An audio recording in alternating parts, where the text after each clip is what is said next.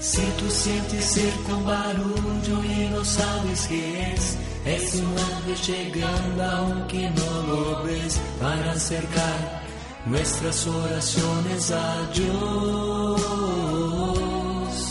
Sin más, abre el corazón y comienza a cantar. Que no hay gozo más grande que el amor celestial y los ángeles ya vienen a celebrar. Sí, vuelan los ángeles en el lugar, en medio de todos y sobre el altar, trayendo las manos llenas de bendiciones. No sé si el cielo bajó, qué fue lo que pasó. Yo sé que está lleno de ángeles, sí, y que el mismo Dios está aquí. Los ángeles vuelan, la iglesia se alegra, todos cantan y lloran, las almas se elevan, se asusta el infierno, se aleja el mar. Siente el ruido de alas, los ángeles vuelan, confía hermano que ha llegado la hora, la hora de Dios y te quiere encontrar. Los ángeles en el lugar, en medio de todos y sobre el altar, trayendo las manos llenas de bendiciones. No sé si el cielo bajó, qué fue lo que pasó. Yo sé que está lleno de ángeles, y que el mismo Dios está aquí.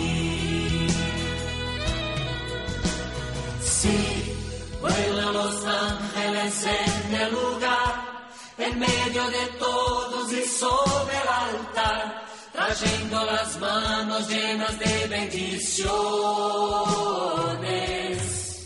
No sé si el cielo bajó, qué fue lo que pasó. Yo sé que está lleno de ángeles, y que el mismo Dios está aquí. Si tú sientes un barullo y no sabes qué es, es un ángel llegando aunque no lo ves para acercar nuestras oraciones a Dios. Sin más, abre el corazón y comienza a cantar, que no hay gozo más grande que el amor celestial y los ángeles ya vienen a celebrar. Sí, vuelan los ángeles en el lugar en medio de todos y sobre el altar, trayendo las manos llenas de bendiciones. No sé si el cielo bajó, qué fue lo que pasó. Yo sé que está lleno de ángeles, y que el mismo Dios está aquí. Sí, los ángeles vuelan, la iglesia se alegra, todos cantan y lloran, las almas se elevan, se asusta el infierno, se aleja el mar. Siente un ruido de alas, los ángeles vuelan, confía hermano que ha llegado la hora, la hora de Dios y te quiere encontrar. Sí, vuelan los ángeles en el lugar en medio de todos y sobre el altar, trayendo las manos llenas de bendiciones. No sé si el cielo bajó, qué fue lo que pasó. Yo sé que está lleno de ángeles. Para que hoy la fe pueda crecer, tenemos que llevar nosotros mismos a los hombres y mujeres con que nos cruzamos a entrar en contacto con la belleza. Son palabras del entonces cardenal Joseph Ratzinger. El encuentro con la belleza. Y el escritor ruso Dostoyevsky, en su obra El idiota, escribe que la belleza salvará el mundo. Es por este motivo que hemos venido dedicando una serie de programas acerca de unas obras de arte bellísimas que se encuentran en la Capilla de los Ángeles, en la Catedral de Ciudad de México y en la pequeña parroquia de Sopó, un municipio cercano a la ciudad de Bogotá, en Colombia. Reciban un saludo especial. Soy el padre Fernando Cárdenas, miembro del Foyer de Charité. Hemos dedicado ya algunos programas sobre las representaciones de los ángeles y las semejanzas, las similitudes que hay en una parroquia en Roma, la parroquia de Santa María de los Ángeles y los Mártires, con la eh, capilla lateral en la Catedral de Ciudad de México, la capilla de los Santos Ángeles, y con los cuadros, los, eh, las pinturas de la parroquia de un municipio cercano a Bogotá, Sopó. En el anterior programa hablábamos de siete ángeles, tomando como referencia la parroquia de Sopó, donde se mencionan más o menos once ángeles. Y decíamos que de los nombres de esos once ángeles, siete no tienen problema alguno, se encuentran en la tradición. San Miguel, San Gabriel, San Rafael, y encontramos otros como Jeudiel, Seactiel, Uriel, Baraquiel.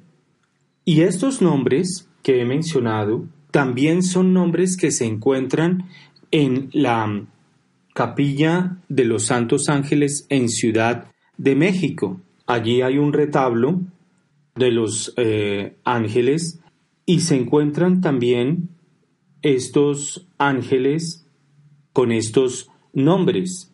En Ciudad de México también encontramos la representación de Jeudiel, también encontramos la representación de Seactiel, de Uriel y de Baraquiel. Recordemos que esta capilla de los ángeles en Ciudad de México viene a ser contemporánea también de los cuadros que se han encontrado en Sopó. Encontramos en la capilla de Ciudad de México a San Miguel, quien como Dios, todos sabemos, es el capitán general de la milicia celestial en las batallas con, con Lucifer, pero también San Miguel es el protector de los derechos de Dios. Gabriel, eh, fortaleza de Dios, mensajero de Dios, es aquel arcángel que trajo el mensaje más importante que se ha dado, que es la encarnación del Verbo de Dios. San Rafael Arcángel, medicina de Dios, que es por donde viene la salud a los hombres, se encuentra en el libro de Tobías. Y aparece también en la Catedral de la Ciudad de México, Uriel. Recordemos que Uriel este, este nombre, cada nombre de ángel, representa la misión del ángel. Y aquí quiero volver a enfatizar, ya lo había hecho en el programa anterior, que el directorio de la piedad popular establece que solamente nos dirijamos, invoquemos a, con nombre propio a San Miguel, San Gabriel y San Rafael. ¿Y esto por qué? Porque el nombre de cada ángel representa la misión del ángel. Ya lo he venido mencionando. San Miguel representa la fuerza de Dios, ¿quién como Dios? El defensor de los derechos de Dios. San Gabriel, la misión es el, la fortaleza de Dios. San Rafael, su misión es la medicina de Dios. Ahora lo mencionábamos en el programa pasado, que de acuerdo a ese mismo documento, el directorio de la piedad popular cabe al ordinario de cada lugar, es decir, al obispo donde se encuentren estas representaciones, eh, estas imágenes, estos nombres, para ese lugar determinar el culto que se puede dar. es el obispo del lugar. No es algo válido para la Iglesia universal. Con el cuarto nombre de ángel, que es Uriel, decíamos que significa luz es Dios. Este ángel se le representa como una llama de fuego y según San Isidro de Sevilla significa fuego de Dios. Dios es luz, luz es Dios. Y es interesante porque en la tanto en la parroquia de Sopó en Colombia como en la capilla lateral de la Catedral de Ciudad de México, como en la iglesia de, Palermo, eh, de Santa María de los Ángeles y los Mártires, aparece también este nombre de este ángel, Uriel, que es fuego de Dios. Es decir, hay una tradición que viene a identificar a Uriel con el fuego de Dios, con el que enciende los corazones en el amor divino. Y de acuerdo con la tradición, fue este ángel el que arrojó a Adán y Eva del paraíso. Uriel. Sobre este ángel, en la tradición copta, los coptos de Eritrea, de Etiopía, ellos reconocen la existencia de este ángel y le dan un culto. Este ángel Uriel tiene una, una mm, fecha propia donde se celebra, que es el 11 de julio. Y esto en la tradición copta. Ya lo mencioné, es algo para el rito copto, no para la Iglesia universal.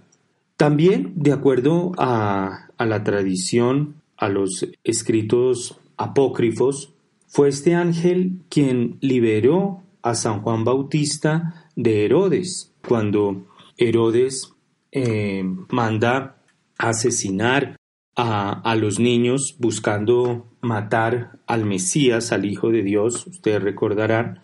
De acuerdo con la tradición, fue el ángel Uriel quien salvó a San Juan Bautista eh, de este eh, masacre ordenada por, por Herodes.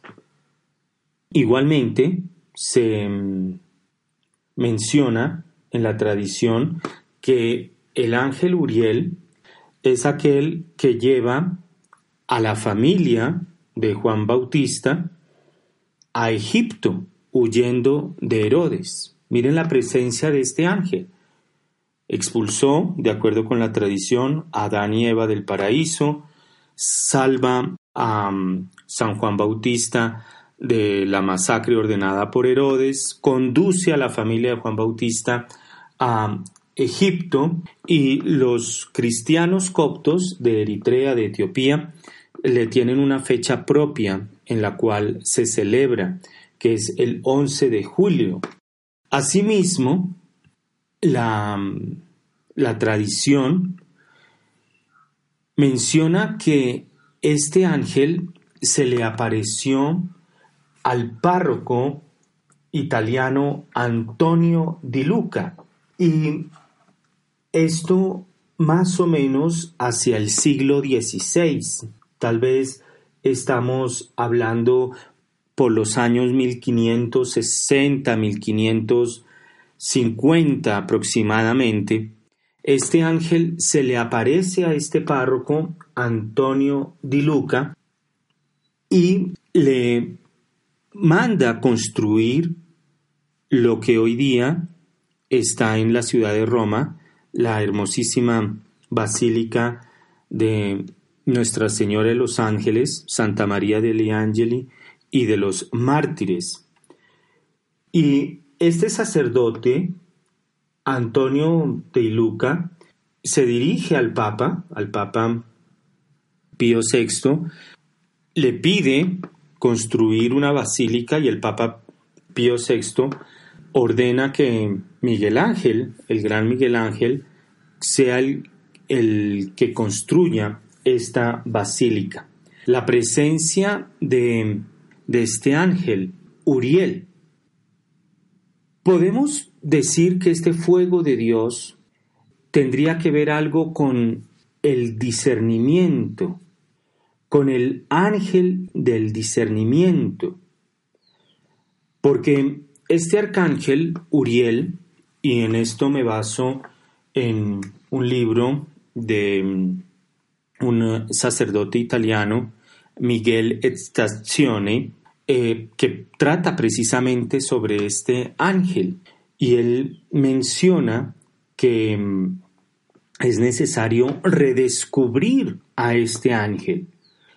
Y él ha dicho que ya se escribió a la Congregación para la Doctrina de la Fe e inclusive al mismo Papa Francisco, pidiendo que se restaure la devoción al arcángel Uriel.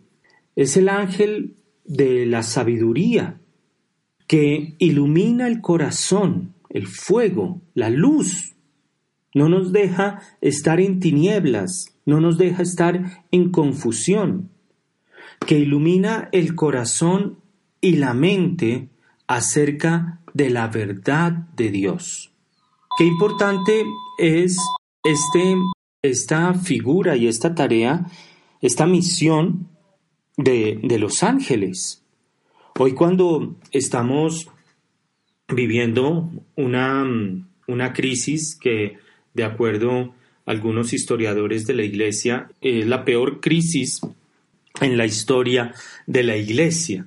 Una crisis que aborda todos los campos. Aborda el campo espiritual, el campo litúrgico, el campo moral, la dictadura del relativismo.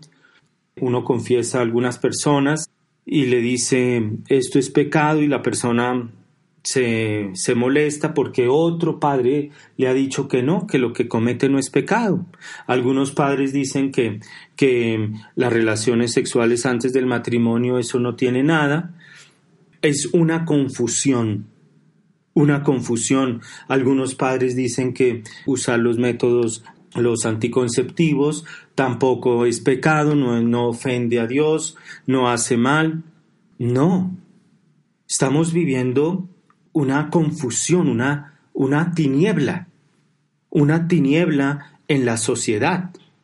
Y, repito, en todo ámbito, en el campo litúrgico.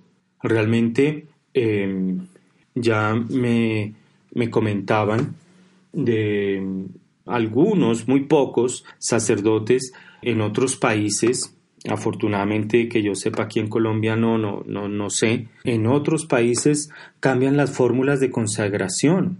La liturgia lo, lo hemos vuelto un show.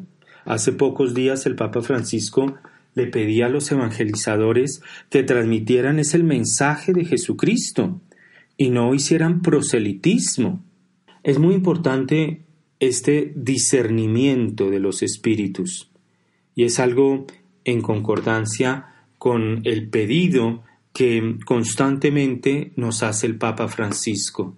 Aprender a discernir, aprender a discernir que nuestra mente y nuestro corazón sean iluminados por la verdad de Dios. Y esta es la luz que los ángeles nos vienen a traer. Es la luz que los ángeles son portadores. Uno caminando con el ángel uno está en la luz de Dios. Pidiéndole la sabiduría, el consejo del ángel, le llega la luz de Dios, porque los ángeles son portadores de esa luz. Puede ser entonces que los, este ángel, Uriel, como esa eh, luz del fuego de Dios, viene a despejar las tinieblas, viene a ayudarnos a discernir acerca de la voluntad de Dios, de qué es lo que le agrada a Dios. Y esto, desafortunadamente, creo que lo hemos perdido. Estos momentos donde nos preguntamos qué es lo que Dios quiere. No qué es lo que el mundo me dice, no es lo que mis amigos me dicen, no es lo que yo quiera sino cuál es la voluntad de Dios. Este ángel en esta línea de ideas y sin importar si fue este ángel o no fue este ángel, eh, los ángeles nos traen la luz de Dios. Ellos son portadores de esta luz. San Ignacio Loyola, el, el gran maestro del discernimiento, que escribió los principios del discernimiento en, su obra sobre los ejercicios espirituales. Y San Ignacio Loyola fue descubriendo poco a poco que cuando leía mm, romances, pues sí, sentía agrado, pero su espíritu se cansaba. En cambio, cuando leía vidas de santos, vidas de nuestro Señor, la Sagrada Escritura, entonces encontraba que su espíritu se regocijaba, se alegraba.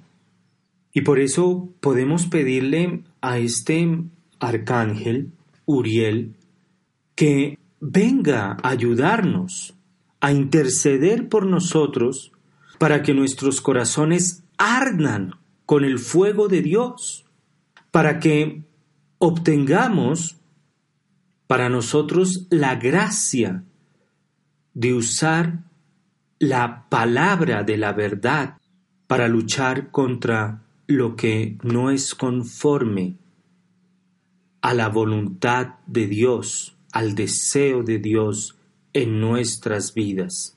Esto lo estoy sacando de una oración de el rito ortodoxo. Oh Santo Uriel, ven a ayudarnos con tu legión de ángeles. Intercede por nosotros para que nuestros corazones puedan ser quemados con el fuego de Dios. Danos la gracia de usar la palabra de la verdad para luchar contra todo aquello que no está en conformidad con la voluntad de Dios en nuestras vidas. Y Uriel se representa así, con en algunos iconos se representa con la mano derecha la espada, la espada de la palabra de Dios, que ilumina todo, y en la mano izquierda el fuego, el fuego de Dios. En la parroquia Sopó, por ejemplo, en, en el lado izquierdo, llamé a fuego, mire cómo coinciden no solamente el nombre, sino también la misión y también la representación. Esto, esto nos, nos da una enseñanza a nosotros muy rica, que la tradición. No, no hay como una ruptura.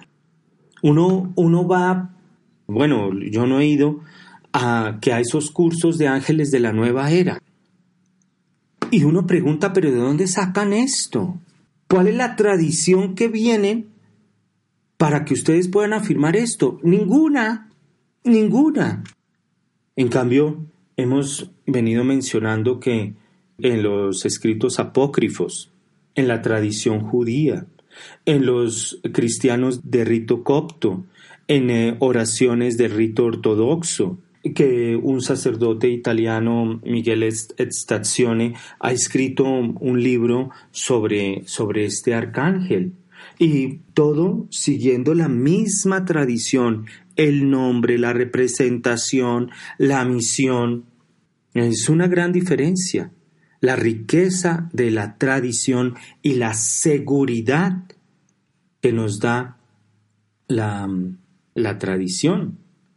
Los textos apócrifos de la tradición bíblica, como por ejemplo el libro de Enoch, el libro de Esdras, nos presentan a este ángel, Uriel, como uno de los siete arcángeles que presiden, que rigen el mundo.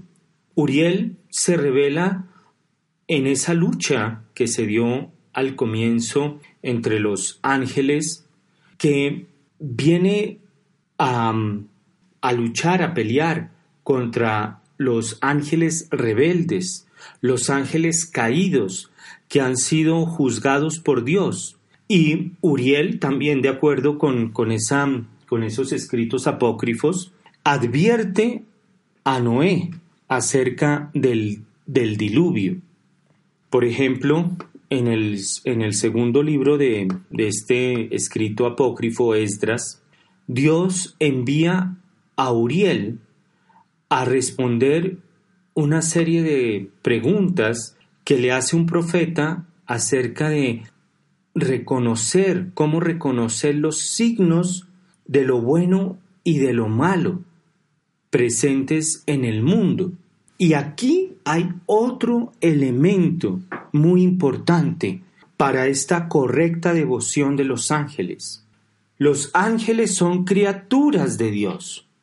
Los ángeles son los enviados por Dios. En la nueva era, los ángeles son dioses. En la nueva era, los ángeles, digámoslo así, son independientes cada uno y cada uno entonces viene a hacer pues lo que lo que quiera. En la nueva era están los conceptos, por ejemplo, el bien y el mal, el yin y el yang, donde están en una lucha de iguales. No, en la tradición los ángeles son criaturas y los santos ángeles son mensajeros de Dios, enviados por Dios. En el segundo libro de Esdras, que repito, no es un libro revelado, es un libro apócrifo, pero está esta idea. Se encuentra presente cuando es Dios el que envía a Uriel. Uriel no va porque quiere, porque se le hace bueno, porque le parezca, no. Va porque es enviado por Dios, así como lo dice el Evangelio de San Lucas. Al sexto mes fue enviado por Dios el ángel Gabriel.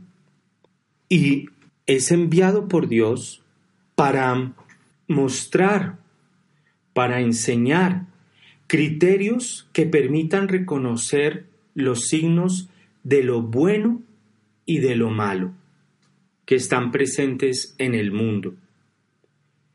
Es realmente una ayuda necesaria, actual, útil en nuestras vidas. Pedirle al ángel de la guarda que nos enseñe a reconocer los signos de lo bueno y de lo malo. Porque hay veces que, como dice San Pablo, el demonio se disfraza de ángel de luz. Y necesitamos entonces unos criterios, una luz que nos ayude a discernir de lo que está bien y de lo que está mal. Y aquí entra lo que ya he mencionado al comienzo de este programa, el arte. Cuando uno ve, por ejemplo, la Basílica de Santa María degli Angeli en Roma, cuando uno entra a la Capilla de los Santos Ángeles en Ciudad de México, cuando uno contempla los cuadros de esta parroquia de Sopó, son algo bellísimo, algo que lo transporta a uno. Y de eso iremos a hablar en la segunda parte de este programa. La belleza es un camino para encontrar a Dios. Un padre de la iglesia, si mal no recuerdo, Tertuliano, decía, todo lo que es bello nos pertenece. Todo lo que es bello es de la iglesia. Todo. Porque tiene como autor a Dios que es el creador de la belleza, el autor de la belleza, el que nos permite a nosotros contemplar su belleza. También, de acuerdo con la tradición judía, este arcángel, Uriel, porque eh, este arcángel no es solamente reconocido por los coptos de Eritrea y de Etiopía, como ya lo mencioné, que le establecen fecha propia para celebrarlo, el 11 de julio, sino también la tradición judía reconoce a este arcángel Uriel como aquel que ha sido enviado por Dios para sellar las puertas de los israelitas en Egipto con la sangre del cordero. Y así podían distinguir el ángel vengador cuáles eran las casas de los egipcios de las casas de los israelitas. Así entonces encontramos este ángel, este ángel en la iglesia romana de Santa María de Angeli, en la tradición judía, en la tradición copta, en la parroquia Sopó, en la Ciudad de México, y este ángel viene entonces a decirnos que Dios es la luz, que Dios sea nuestra luz, que Dios, que esa luz de Dios venga a iluminar nuestros caminos. Vamos a un corte musical y ya regresamos.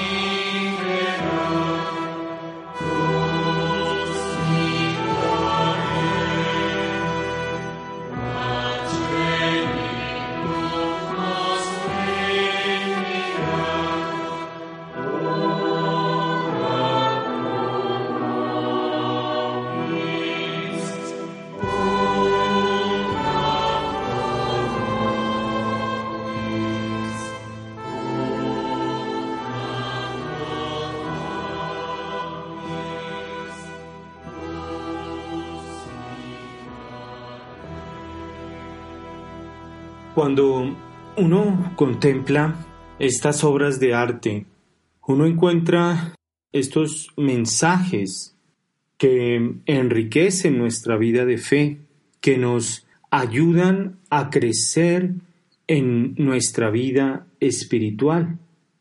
Sin embargo, en este aspecto quisiera mencionar que ante esta belleza que uno contempla en un cuadro, en una pintura, que uno ve en obras bellas como las de la parroquia de Sopó o en Ciudad de México o en otras iglesias, se ha venido como estableciendo, eh, difundiendo algo que recibe el nombre del feísmo, la fealdad como una expresión de la vaciedad de nuestra cultura, que el hombre no puede hacer nada bello, que no hay nada bello.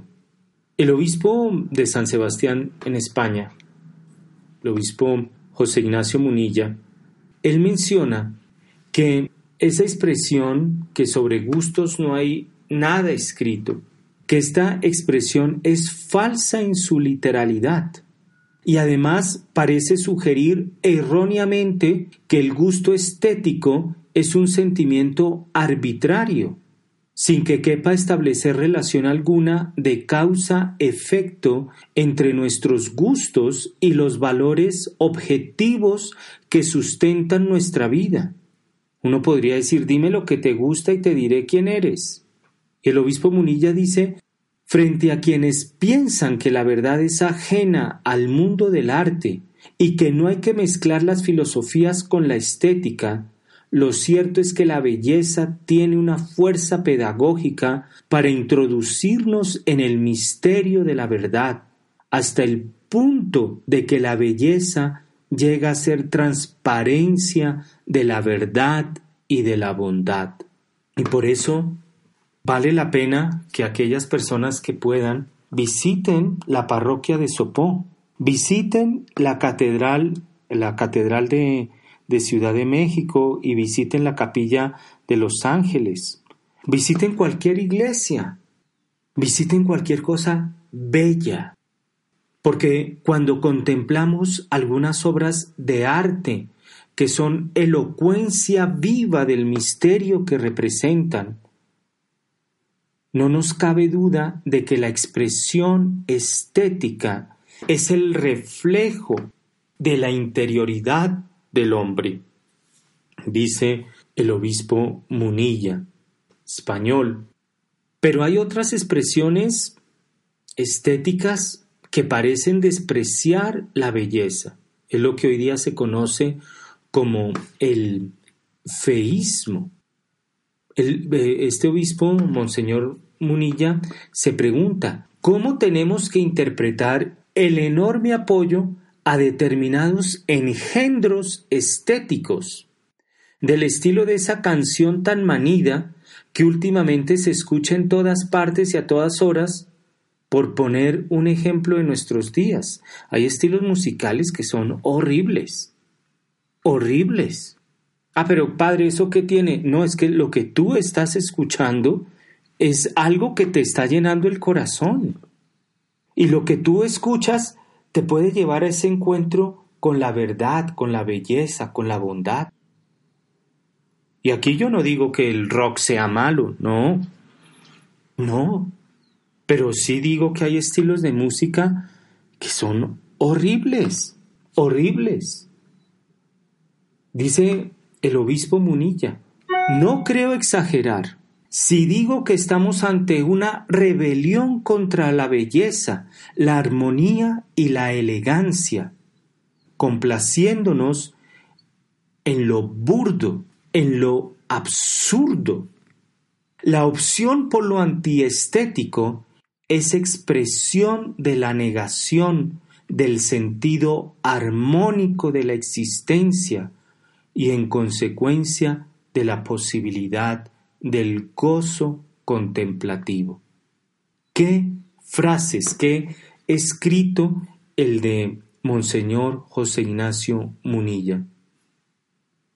La fealdad, por ejemplo, los que escuchan con regularidad Radio María, yo creo que algo característico de Radio María no es solamente la programación seria, y no lo digo por, por mí, la, programación seria, los contenidos profundos que buscan evangelizar, sino algo que, que es un éxito en Radio María, es la música que se pone en Radio María.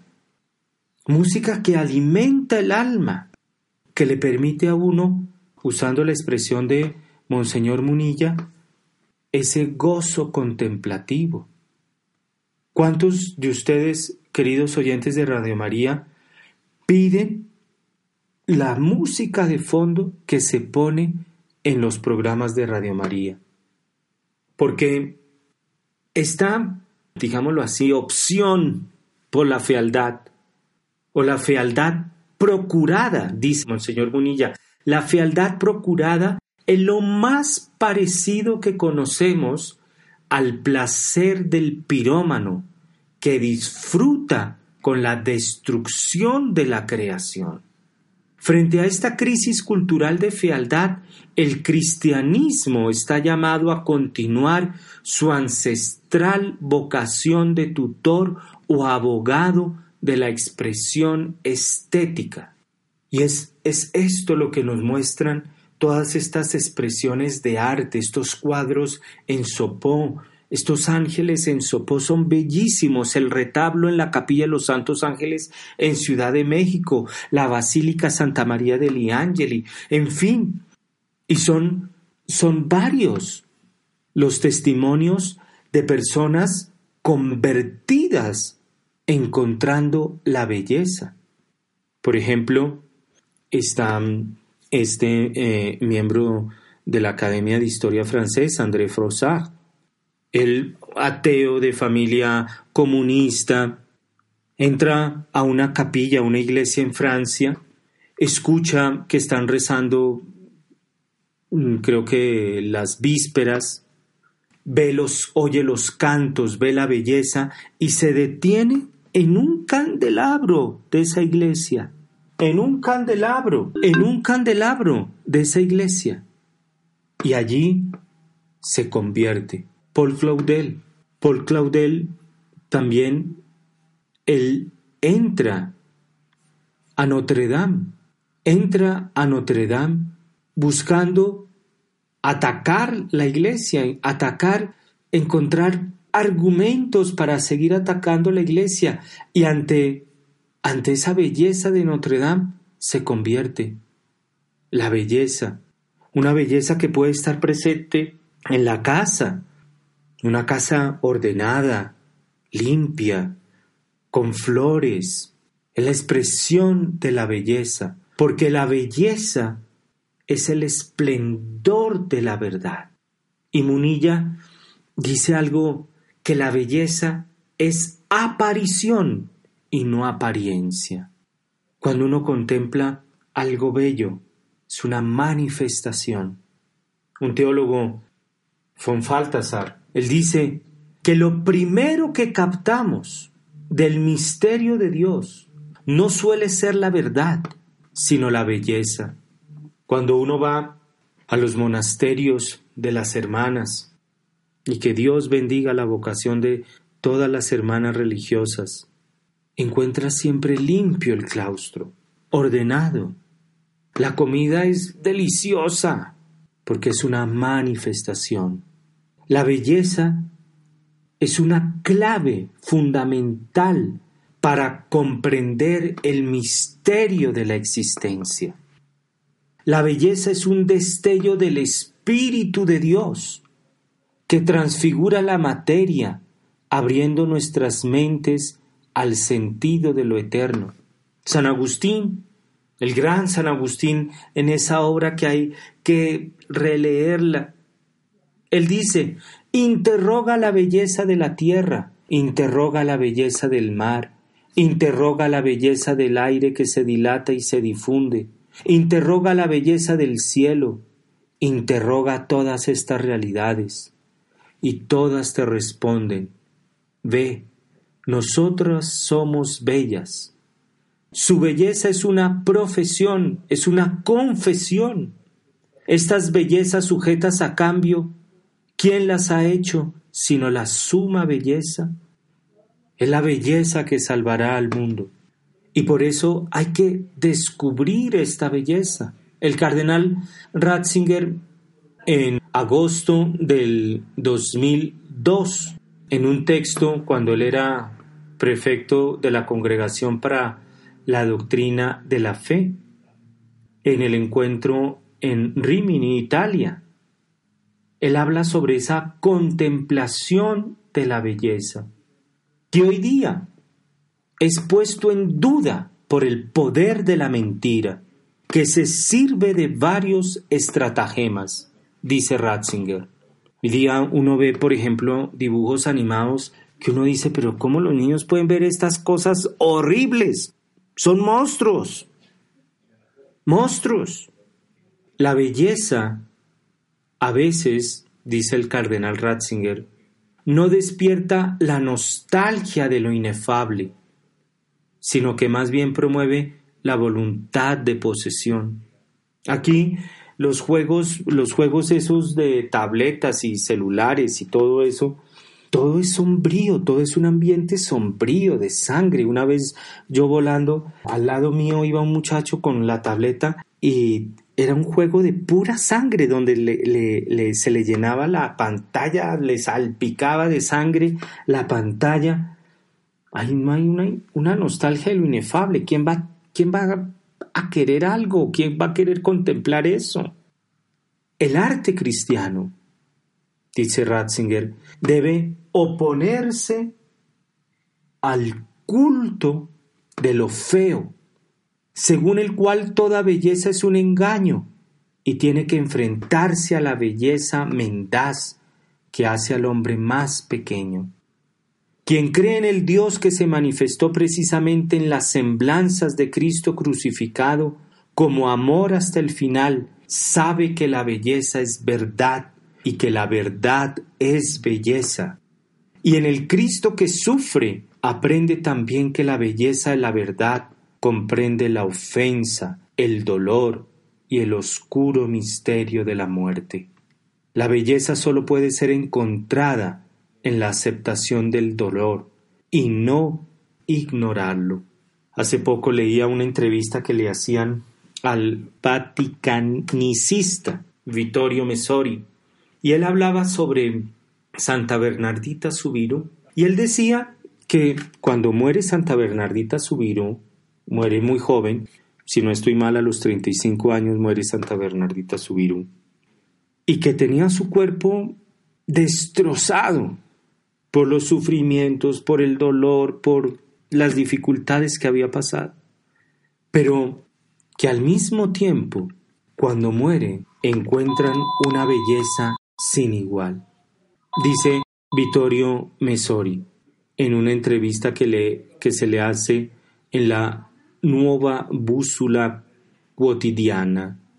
Él dice que al morir Santa Bernardita Subiró, que muere en 1879 a los 35 años de edad, parecía que tenía más de 70 de lo consumido que estaba su cuerpo a causa de los males que lo habían destrozado. Pues bien, no sólo la muerte no consiguió nunca corromper su cuerpo, sino que lo transformó haciendo que fuera bellísima. Y continúa Vittorio Mesori, las monjas ancianas que habían vivido con ella y con Bernardita Subirú y asistieron a la exhumación de su cuerpo, se quedaron asombradas porque vieron con sus ojos que la muerte la había transfigurado. Y dos de ellas se desmayaron por la emoción. La belleza, la belleza que se encuentra en la verdad, en el triunfo de Cristo sobre la muerte. Por eso yo los invito a que nos acerquemos a una bella imagen de un ángel, a una bella imagen de un Cristo crucificado, de Nuestra Señora, y ahí encontraremos la belleza. Y encontraremos la belleza también en el dolor, que es la belleza del amor. No escondas tu dolor, que hay hoy una belleza. Eso es lo que nos gritan, lo que nos hablan, estas imágenes que encontramos en toda iglesia y que encontramos en nuestras vidas. Que seamos mensajeros de esta belleza, porque la belleza salvará al mundo. Que Dios los bendiga. Una feliz noche para todos.